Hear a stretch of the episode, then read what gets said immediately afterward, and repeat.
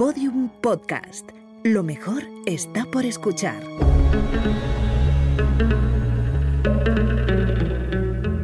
Dentro de la pirámide, con Nacho Ares, en Podium Podcast.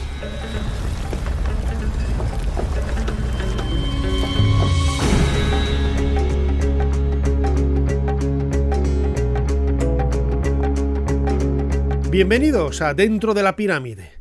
Comenzamos un nuevo programa, un nuevo espacio aquí en Podium Podcast, con el que queremos colocar un nuevo bloque en esa pirámide enorme, gigantesca de magia, historia, misterios, arqueología que rodea al mundo de los faraones. Suscribíos a, Podium Podcast, suscribíos a Dentro de la Pirámide a través de la aplicación de Podium, porque cada uno de vosotros será un nuevo bloque en esa pirámide gigantesca que, como digo, estamos construyendo.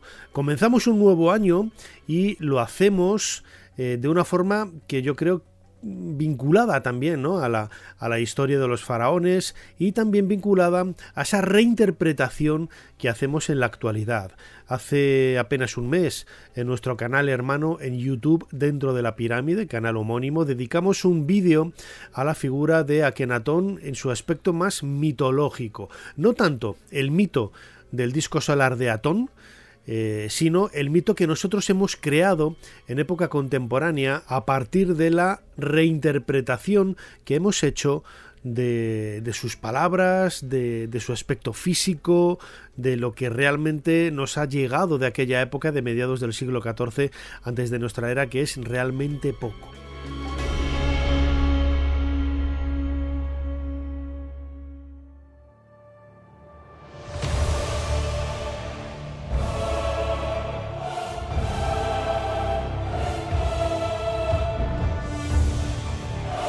Podría contar muchísimas anécdotas vinculadas a la historia de, de ¿no? Eh, yo recuerdo que hace más de 20 años, cuando se presentó en Madrid la traducción del, libro de Nicholas Reeves, eh, el falso profeta de, Egipto, eh, hubo una persona entre el público que se levantó bastante airada. Se trataba de Hamdi Saki, antiguo director de la Oficina de Turismo de Egipto en España, que echó en cara a, Nicholas Reeves eh, parte de la visión que él ofrecía en su libro. ¿no? Reeves, de una forma totalmente distinta a lo que se había hecho antes, mostraba un Akenatón mucho más directo y mucho más real a partir de las fuentes escritas que han llegado hasta nosotros y de las evidencias históricas. Y nos habla de él, de, pues de, un personaje eh, nada ensoñador, en absoluto nada profético, nada que ver con, con, esas ideas religiosas que se han querido ver eh, en la imagen de Amenofis IV Akenatón, que si monoteísta, que si pacifista, que si un ideólogo de la época, etcétera, etcétera, etcétera. ¿no? Y Hamdi Saki defendía que cómo podía ¿no? acusar a Akenatón de, de, no ser pacifista, ¿no? por ejemplo. ¿no? Y, y claro, eso son lo que defendía Hamdi eran lecturas contemporáneas que hemos hecho de, de la figura de Akenatón que no están sustentadas en absolutamente nada. No es más que el reflejo de una serie de anhelos que, muchas personas a lo largo sobre todo del siglo XX han proyectado en la imagen de, de de Amenofis IV. Recordemos que tenemos que viajar hacia el año 1350, grosso modo, antes de Cristo. Eh, Akenatón, Amenofis IV, es el sucesor al trono de las dos tierras de Egipto de Amenofis III.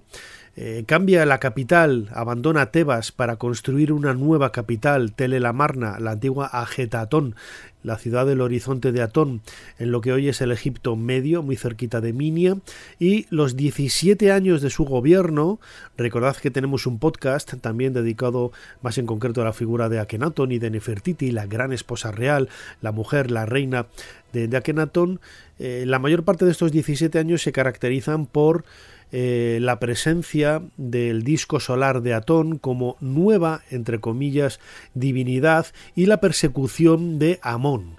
La persecución de, Amón que había sido hasta entonces el, dios principal de Tebas y de otros lugares también de, Egipto.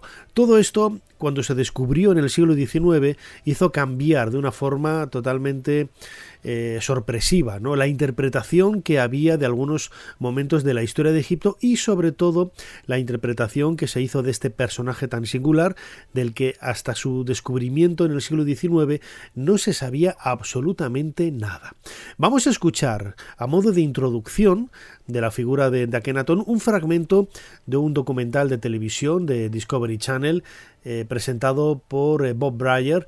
El documental se llama Akenatón, el faraón hereje. Aquí vamos a descubrir algunas claves, algunas pistas para conocer un poquito más cómo se descubrió la imagen de Akenatón y lo que se interpretó a partir de entonces.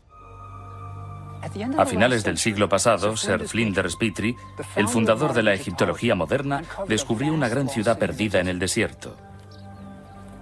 La ciudad tenía todo lo que él esperaba. Había templos, palacios, amplias avenidas, pero faltaba alguna cosa.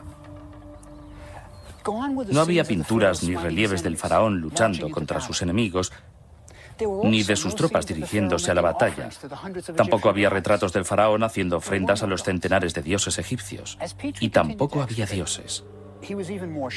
A medida que Petrie avanzaba en sus excavaciones aumentaba su sorpresa. El faraón estaba representado sin ningún atractivo. Tenía el rostro alargado, los pechos prominentes, las caderas anchas y los muslos abultados. Durante miles de años, los rasgos que habían caracterizado a los faraones habían sido la juventud, el vigor y los músculos bien desarrollados, listos para ir a la guerra. Sin embargo, este faraón era deforme. Parecía como si hubieran arrojado al desierto egipcio una criatura de otro planeta. ¿Qué sucedió aquí aproximadamente 1300 años antes de nuestra era? Para responder a eso hay que conocer antes a la familia del faraón rebelde.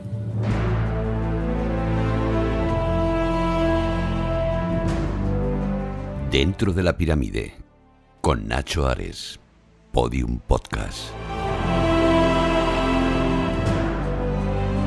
Es normal que los investigadores de aquella época del siglo XIX se sorprendieran ¿no? del aspecto tan singular que tenía Akenatón y sobre todo del trasfondo religioso, político, social que podía verse un poco en las representaciones de los templos, de, las tumbas de aquella época, ¿no?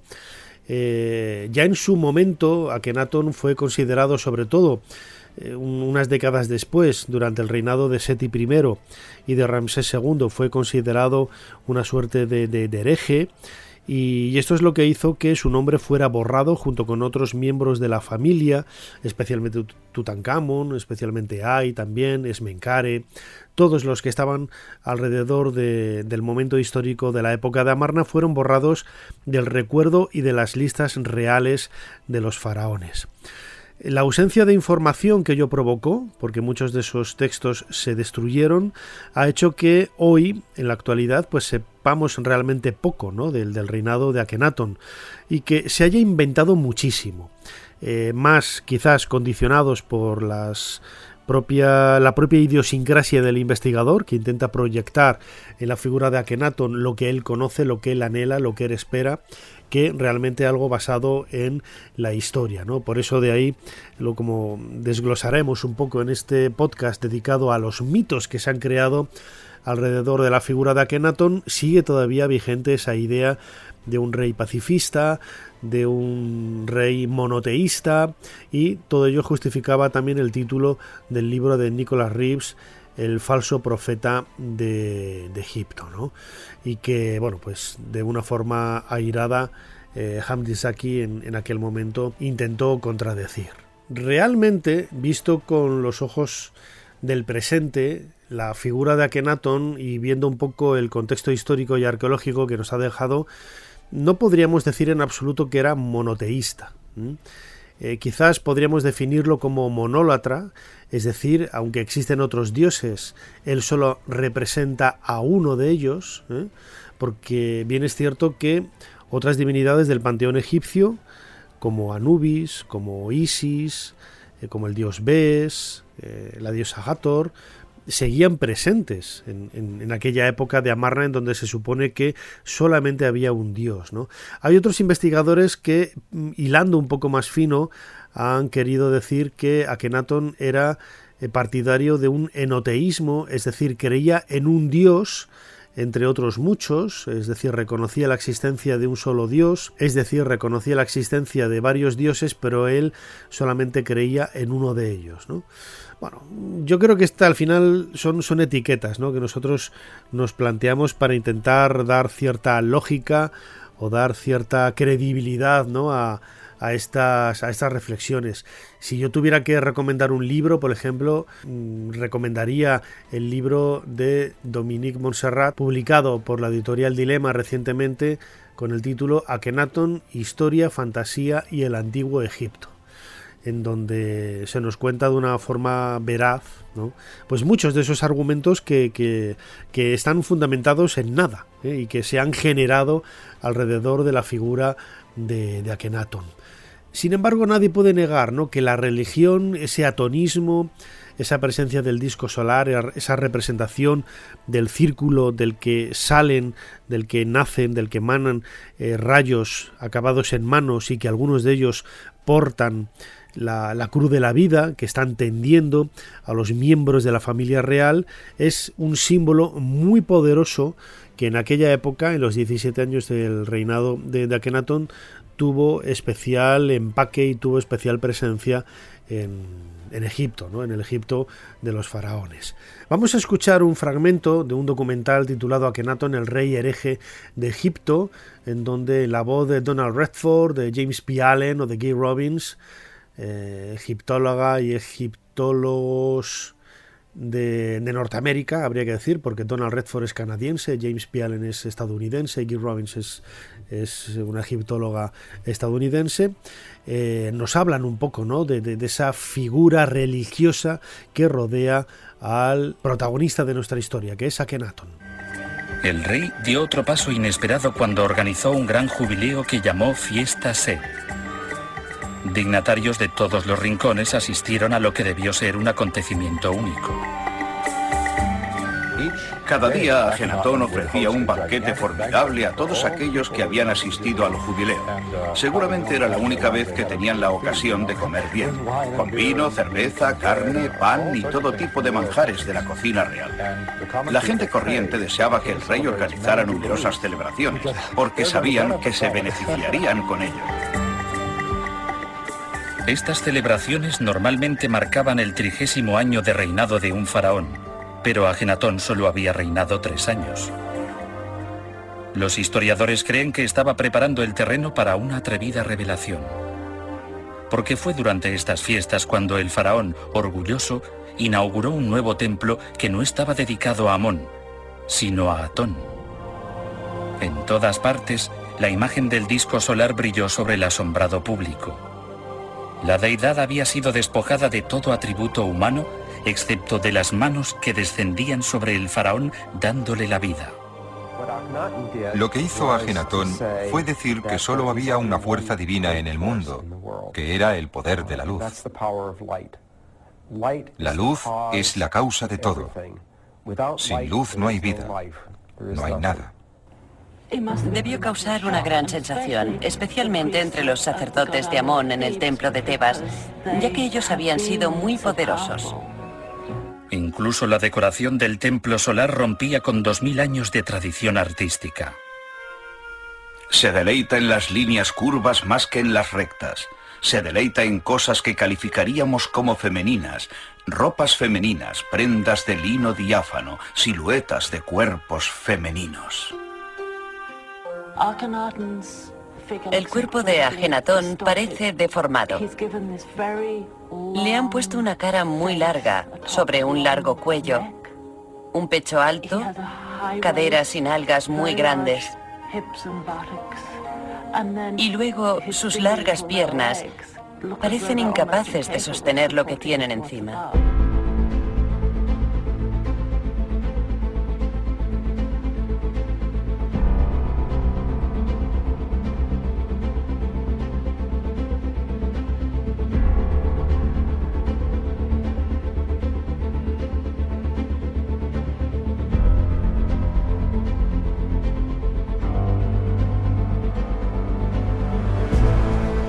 La necesidad de cubrir lagunas en la historia y sobre todo la necesidad de intentar explicar algo que en aquel momento no era explicable o no tenía explicación, es lo que hizo que muchos investigadores se lanzaran a la piscina, ¿no? Como decimos, de una forma quizás muy atrevida o muy alocada, proponiendo cosas que no tenían ningún sustento desde el punto de vista de las fuentes históricas, eh, por ejemplo, estaba pensando ahora mismo en James Henry Breasted, James eh, Breasted, que es el padre ¿no? de, la traducción de textos a comienzos del siglo XX, el creador del, del, Oriental Institute de, Chicago, eh, ve a Akhenaton como si fuera Lutero. Ve una persona eh, vinculada a ese mundo herético, a ese, a ese protestantismo, ¿no? a esa salida de la normalidad. Y ve en Amón, quizás, elementos más vinculados al, al Vaticano, a, esa ortodoxia más clara. ¿no? Eh, Arthur Weigel, por ejemplo, que egiptólogo, arqueólogo y también periodista, fue el primero en hablar de monoteísmo ya en la década de 1920. Hablar de, monoteísmo que en realidad no, no tiene, no tiene nada que ver con la, con, lo que realmente nos están diciendo las, las, fuentes escritas. Pero todo ello, los textos de, de, de Breasted como los textos de, de hicieron explotar la imaginación e hicieron, bueno, pues atrajeron, mejor dicho, a, muchas personas que habían sentido cierto interés, ¿no? Eh, por la cultura del antiguo Egipto y que, y que marcaron un poco también el, el, significado real ¿no? que se podía hacer a través de, todo ello. ¿Y quién fue quizás en la década de 1920, de 1930, una de las personas con más influencia en el, en el mundo de entonces y también posteriormente hasta nuestros días. ¿Quién fue el que quizás em, acabó destapando ¿no? el tarro de las esencias de, esa, de ese mito, de esa falsa interpretación que hay de la, de la figura de Akenaton, de Amenofis IV? I started my professional activity as a neurologist Sigmund Freud, él en sus estudios, por ejemplo, en, Viena y luego en Inglaterra, en, Londres, eh, a donde huyó, porque siendo judío eh, estaba en el centro de la diana de los eh, alemanes, de los, de los nazis, Freud, como digo, fue uno de los pioneros en tergiversar, porque no se puede utilizar otro término, que es tergiversar la historia de Akenatón, eh, publicando y dando a conocer realidades que nada tenían que ver con la realidad histórica que podemos ver en las fuentes. Sí que es cierto que él estaba muy condicionado por todo lo que había leído de Arthur Weigel, de James Henry Breasted, pero es cierto también que dio un paso más, ¿no? Y habló de un monoteísmo pues muy muy parecido, ¿no? al que al que podemos encontrar en, en fuentes judías él creía que incluso ¿no? se empezó a barruntar ya entonces que Akenaton, Amenofis IV, era, eh, si no el mismo, la inspiración de la figura de Moisés. ¿eh? Y que mm, todo implicaba desde un punto de vista religioso pues un descubrimiento extraordinario ¿no? hay que pensar que en aquella época el descubrimiento de la tumba de Tutankamón muy ligado a la época de Amarna porque Tutankamón siempre se ha visto como el hijo de, de Amenofis IV Akenatón eh, bueno, pues suscitó ¿no? un interés muy grande por, por esta por esta, esta imaginación, podríamos decirlo, ¿no?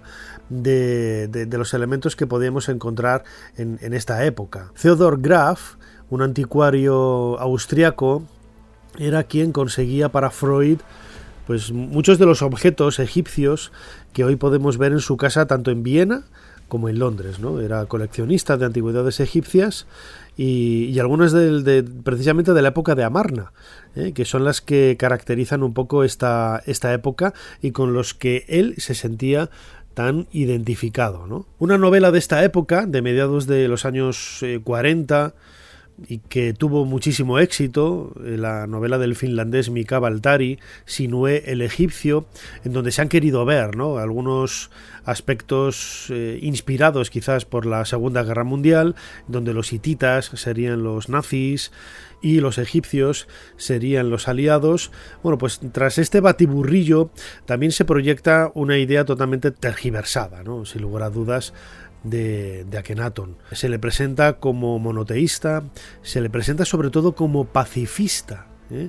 que es algo que, viendo las fuentes que hay relacionadas con, con Akenatón, no tiene ningún viso de ser realidad. Recordemos esos relieves que hay en el tercer pilono del templo de Karnak, en donde aparece Amenofis IV Akenatón tomando del, del, pelo a un grupo de enemigos antes de, asestarles un mazazo ¿no? en la cabeza y acabar con, con, su vida. ¿no? Hay otras representaciones y otros textos que nos hablan de, de como eh, un verdadero, bueno, hay que verlo con el contexto de la época, ¿no? Pero era un criminal de, guerra casi, ¿no? Empalando a los enemigos, cosa que no tenemos, por ejemplo, referencias de, de, otros faraones del momento, aunque sí que podemos intuir que era lo normal y la cotidianidad en ese mundo violento de hace casi 3.500 años, ¿no? Lo mismo podemos decir de las escenas que aparecen en las tumbas de, de Amarna, en donde vemos una suerte de estado policial, ¿no? De, eh, a, a las patrullas del ejército caminando por las calles de, de Agetatón, del horizonte de Datón,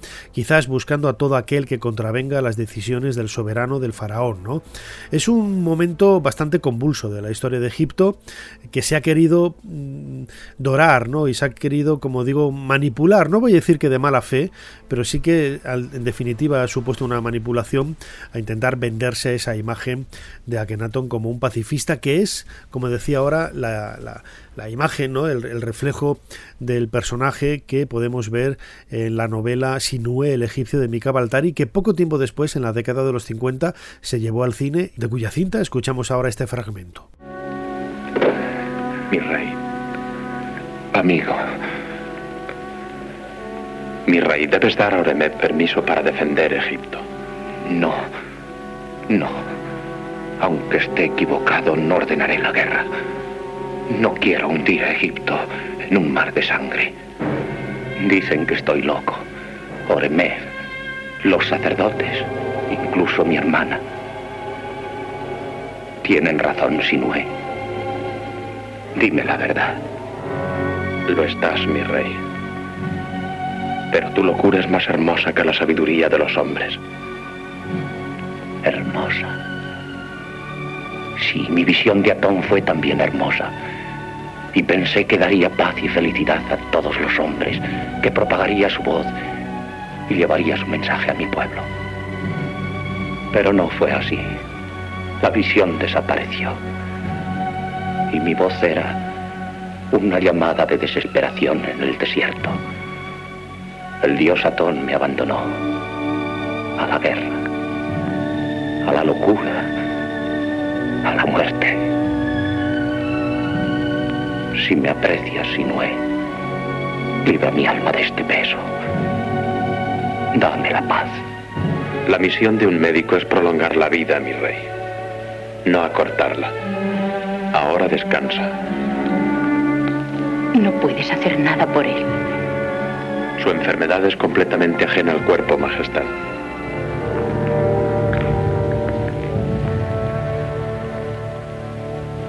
¿Qué es lo que queréis? Lo que el propio faraón te pide. Dale la paz. Tenéis más osadía de lo que imaginé. Si Oremeb se enterase de esto... Todo está listo. El leal jefe del ejército. ¿También tú? Escucha, Sinué. Quiero a Agnatón tanto como a mi brazo derecho. Pero si mi brazo tuviese gangrena, lo cortaría. Agnatón no debe ostentar el gobierno de Egipto. Todos están de acuerdo conmigo. Y tú lo sabes. Sí. Yo en tu lugar quizá hablase también de ese modo. ¿Tienes una poción que le duerma para siempre sin dolor? ¿Yo? ¿He de matarle yo cuando tan familiarizados estáis con la violencia? Hazlo y los dioses te bendecirán por ello. Entiendo, tú hablas por los dioses y Oremet por Egipto. Dime una cosa. ¿Quién le sucederá en el trono? ¿Y quién mejor que el jefe de los ejércitos que salvará Egipto y le convertirá en el país más poderoso de la tierra? Dentro de la pirámide, con Nacho Ares, en Podium Podcast. Insisto, no hay en las fuentes egipcias que han llegado hasta nosotros de la época de Akenatón ningún elemento que nos esté hablando o que justifique ¿no? la idea de un faraón eh, pacifista. ¿eh? Contamos con varias campañas militares en, Nubia. Sí que es cierto que dejó desasistida ¿no? el, control de las ciudades en lo que es la franja sirio-palestina, pero desconocemos un poco las razones que, le llevaron a ello. La, correspondencia de diplomática que hay con, Amarna eh, con la casa de Amarna entre estas ciudades-estado y, Egipto, no, no, no, nos está hablando en absoluto de un cierto abandono o de cierta dejadez. Eh, bueno, podríamos interpretarlo así, ¿no? Pero no hay realmente una evidencia que, justifique ese pacifismo, en cualquier caso, que es lo, importante y lo que se quiere buscar. Todos estos ingredientes, tomando de aquí y de allá, es lo que se hizo ver que Akenatón pudiera haber sido Moisés. Moisés o la figura que inspiró Moisés y que él no murió después de su reinado, algunos dicen, ¿no? quizás los más atrevidos, y que, bueno, eh, ayudó ¿no? al, pueblo elegido de Israel a abandonar Egipto y volver a la tierra prometida. Bueno, ya es mezclar un mito con, con otro que no tiene ningún fundamento en, en sí, ¿no? Pero a través del, del, cine, por ejemplo, se ha llegado a insistir ¿no? con, con denuedo en este tipo de, argumentos. ¿no? Eh, lo hemos comentado en otras ocasiones aquí en, en Dentro de la Pirámide, nuestro podcast. Em, yo, desde el punto de vista científico, no tengo nada que me demuestre la existencia del, del éxodo. Eh, parece un mito que, está, bueno, pues eh, escudando o armando, construyendo una identidad, ¿no? Una identidad de, una cultura que es la cultura judía. Eh, nosotros en el cristianismo, yo como cristiano, no practicante, pero sí de cultura cristiana, tenemos infinidad de, de elementos legendarios que sabemos que no son reales, pero que ayudan a construir esa identidad propia, ¿no? Si no tienes una historia, si no tienes un pasado, pues parece que no eres nadie, ¿no? algo parecido, ¿no? Sucedía por ejemplo, con la, eh, la creación en los años 90 de algunos estados en Europa después de la guerra de Yugoslavia. Bosnia, por ejemplo, de la noche a la mañana se inventó la, la idea de las pirámides, ¿no? Las pirámides que siempre habían estado allí, que había sido el lugar en donde se coronaban los reyes de Yugoslavia y bla bla bla bla. Es que en realidad no tiene ningún fundamento desde el punto de vista arqueológico, ah, hubo mucha manipulación y, es una forma de crear, ¿no? Una identidad para dar sentido al nacimiento de una, de una nación, al nacimiento de, un, de un país, ¿no? Y lo vemos mucho más cerca de nosotros, tanto en España como en Cataluña, en el País Vasco, con otros elementos históricos que vemos que se han tergiversado y se han manipulado para, crear esa falsa eh, identidad de, país, ¿no? Pues algo parecido debió de ser lo que sucedió con, con Moisés, el Éxodo y la figura de Akenatón, que de alguna forma también podemos ver que subyace en esa película los diez mandamientos de Cecil B. DeMille. Esas columnas conmemoran tu victoria de Cadés, donde venciste a los amoritas. ¿Son las más altas de Egipto? Son las más altas de todo el mundo. Con tantos esclavos podrías formar un ejército. Pero he formado una ciudad. Dieciséis de esos leones faraónicos guardan sus puertas. Esta ciudad proclamará la gloria del gran Seti. Hmm. ¿Son esos esclavos leales a la gloria de Seti? A la tuya, Moisés. Esos esclavos adoran a su Dios y yo te sirvo solo a ti.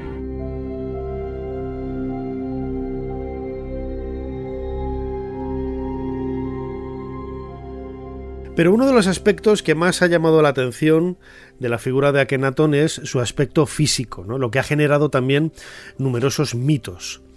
Em, los colosos, por ejemplo, que aparecieron de Akenatón en el Genpatón, ese templo de Atón, a las afueras, en la parte oriental de, de Karnak, fuera del muro del recinto de, de Amón, eh, cuando fueron descubiertas, ¿no? ya a comienzos del siglo XX, pues llamaron mucho la atención, y es lógico, es un personaje con los ojos almendrados, la barbilla prominente, los pómulos salientes, eh, caderas muy anchas, eh, muslos muy gruesos, pantorrillas muy delgadas, eh, pechos con, volumen, como si fuera una mujer, un personaje bastante andrógino.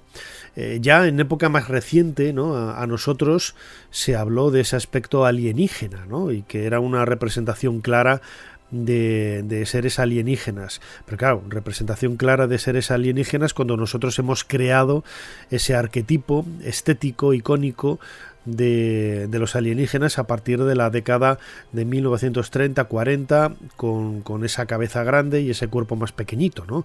Es decir, todo, todo tiene una lectura desde el punto de vista antropológico hasta bueno pues para intentar no buscar quizás una solución al, al problema. El, elemento alienígena en relación a la, figura de, de, también se buscó esos supuestos no paralelos o viajes en el de, un continente a otro de África a América no y, ver eh, que, los eh, antiguos egipcios de la época de Amarna eh, alargaban el cráneo no como esas esculturas tan insólitas de las hijas de, de Akenaton con, con, la cabeza alargada, o él mismo, ¿no? o la gran esposa real Nefertiti. Bueno, pues son todo grandes enigmas de este periodo. ¿no? Sí que es cierto, por ejemplo, que el aspecto grotesco, por definirlo de alguna forma, de Akenatón solamente se da durante un número concreto de años del reinado de este faraón. De los 17 que reinó, tanto al principio como al gran parte del final, eh, el aspecto de Akenatón es normal. ¿eh? Cuando sube al trono lo vemos representado normal y a medida que va creciendo él, sí que es cierto que hay 5 o 6 años, que, lo, que lo vemos, ¿no? Con ese aspecto tan grotesco, tan alienígena, por así decirlo, pero en la mayor parte de los años del reinado de Akenatón, él es representado de una forma estandarizada, ¿no? convencional. Sí que es cierto que el canon es un poco más alargado, en vez de los 18 palmos que tenía la malla con la que pintaban sobre las paredes o esculpían los relieves los antiguos eh, artistas egipcios, en la época de Amarna sabemos que usaban 20. 20 palmos, ¿no? Entonces esto hace que las figuras sean más estilizadas, más alargadas, pero no tampoco fuera de lo, de lo normal. Cuando vemos, por ejemplo, las, las pinturas de la pared norte de, de Tutankamón, que están hechos siguiendo la estética de Amarna, con esas con esos 20 palmos, al contrario de, los 18 tradicionales que vemos en la pared contraria, la pared sur, ¿no? Si, bueno, si no tienes el ojo entrenado, ni te das cuenta de la diferencia, porque, bueno, tampoco es una cosa muy, muy ostensible, ¿no? Pero, insisto, este, este aspecto, ¿no? Tan alienígena, eh, yo recuerdo, por ejemplo, la película Stargate, de mediados de los años 90, en donde ese extraterrestre que, vive en ese planeta al que viajan los marines estadounidenses para cruzando esa puerta estelar, ¿no? ese Stargate, para intentar conocer qué es lo que hay allí y descubren a un alienígena que es el que ha creado la civilización humana y la civilización donde están en ese planeta que nos recuerda, nos recuerda precisamente a ese aspecto que tiene Akenaton, un aspecto totalmente andrógino, ¿no? que el actor Jay Davidson, que interpreta a Ra, ¿no? este alienígena, como digo, en la película Stargate del año 1994, todo ello parecía bueno pues coincidir ¿no? desde un punto de vista estético con lo que se podría esperar que era un, un alienígena en la época de los faraones.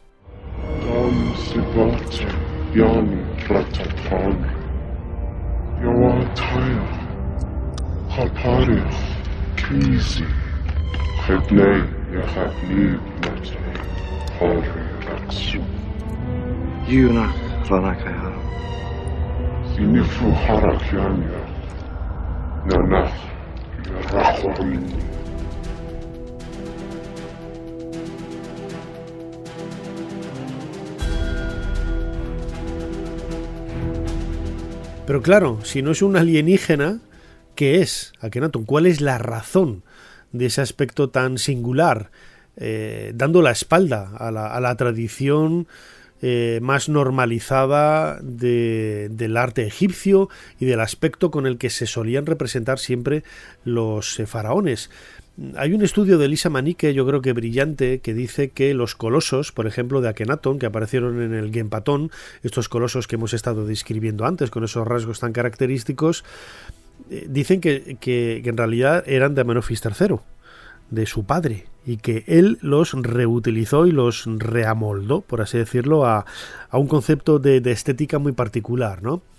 No lo sabemos, no, no lo sabemos, pero también se ha intentado buscar, ¿no? Eh, para justificar y con cierto presentismo cuál era la razón del, aspecto físico de Akhenaton. Dejando de lado, ¿no? Porque al principio y al final del reinado eh, el aspecto de Akhenaton era normal, completamente normal. Lo vemos en muchísimas esculturas, en, muchísimos relieves, eh, no, no, tiene nada de extraño, ¿no? En la tumba de Ramose, por ejemplo, cuando sube al trono es representado normal, en el tercer pilono de Karnak aparece representado totalmente normal. Muchas esculturas encontradas en Amarna, hoy en el Museo del Louvre podemos ver a Kenaton con un aspecto absolutamente normal, idéntico al que podemos ver en otros faraones, sin cráneo alargado, sin ojos almendrados grandes, sin labios gruesos, sin barbilla prominente, pómulos salientes, etcétera, etcétera, etcétera. ¿no? Mm, no sé de dónde nace esa, esa excentricidad, ¿no? porque se han buscado muchas razones desde un punto de vista teológico y también desde un punto de vista médico, que es quizás ahí donde más se ha desbarrado, ¿no? Porque cada médico, cada uno intenta, intenta buscar quizás, ¿no? Un, referente con el que se siente cómodo eh, dentro de esos diagnósticos que le están acostumbrados a hacer.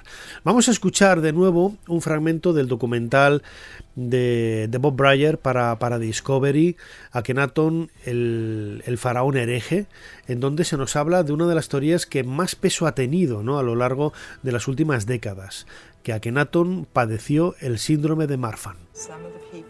La doctora Jessica Davis es una de las más conocidas expertas del mundo en este síndrome. Este es nuestro paciente. Permítame preguntarle. Le reconozco. Ahora incluso yo sé quién es. ¿Hay algún rasgo que pudiera sugerirle el síndrome de Marfan si este hombre entrara en su consulta? Creo que los datos más indicativos son el rostro alargado, esa cara tan larga, pero también se trata de un individuo guapo. Y estas son dos cosas que tendría muy en cuenta a la hora de observar a alguien que presenta esencialmente unos rasgos regulares, además de un rostro alargado y estrecho.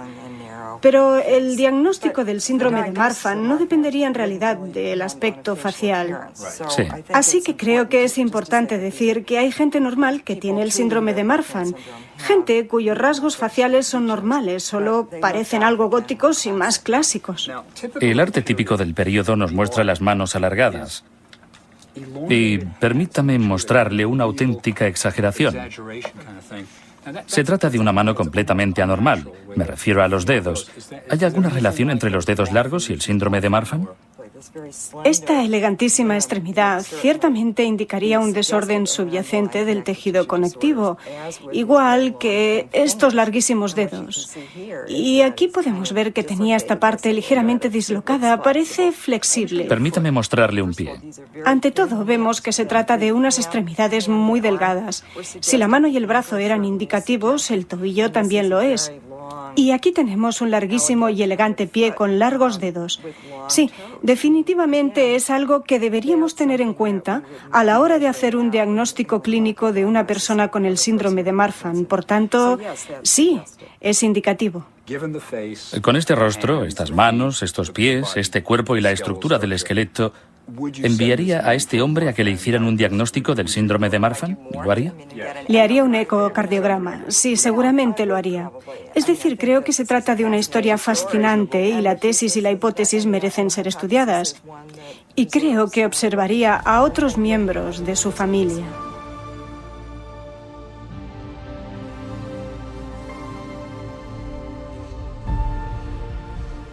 Otros investigadores apuntaban al síndrome de Fromlich para justificar el aspecto físico de, de Hay varias teorías, ¿no? Porque en definitiva, la figura de, de no deja indiferente a nadie y se ha querido ver como una Dalid del mundo judío, con ese paralelismo que se ha buscado con, con Moisés, pero también, eh, también con, el, con el mundo ario y el mundo más fascista. ¿no? Debí, una, una mujer francesa que tras la Segunda Guerra Mundial escribió varios trabajos eh, comparando a Kenaton con, con Hitler y diciendo que Akhenaton era ario. ¿eh? Bueno, pues llama la atención ¿no? este tipo de, de, de, cosas. Si viajamos al siglo XVIII, por ejemplo, eh, Jean Terrasson, este, este autor publica una novela que se llama Setos, Seti, en donde se nos presenta un, perfil muy, muy parecido al de Akenatón, eh, tal y como lo vemos en la actualidad, como, como, ese aspecto profético, ese aspecto más divinizado, ¿no? Eh, la novela tiene también un, bueno, un trasfondo afrocentrista, ¿no? Pero, pero no deja de ser una especie de movimiento cíclico, casi me atrevería a decir, ¿no? Eh, en el sentido de que quizás, lo comentaba antes, proyectamos en algunos personajes de los que no hay apenas información, quizás para intentar buscar una respuesta lógica a, los enigmas que, que tiene, bueno, pues intentamos añadirle cualquier tipo de excentricidad, ¿no? Eh, no, me, no me corto en decir esto, excentricidad, porque muchas de las cosas que se han dicho sobre Akenaton son excentricidades que no tienen ningún fundamento, ¿no? Pues para darle cierto sentido o para darle cierta credibilidad. Esto y mucho más es el mito que hay alrededor de la figura de, de Akenatón, que yo os recomiendo ¿no? que, que descubráis ¿no? a través del, del libro de Dominique Montserrat, titulado Akenaton, Fantasía, Historia y el Antiguo Egipto, publicado por Dilema. Es un libro muy recomendable.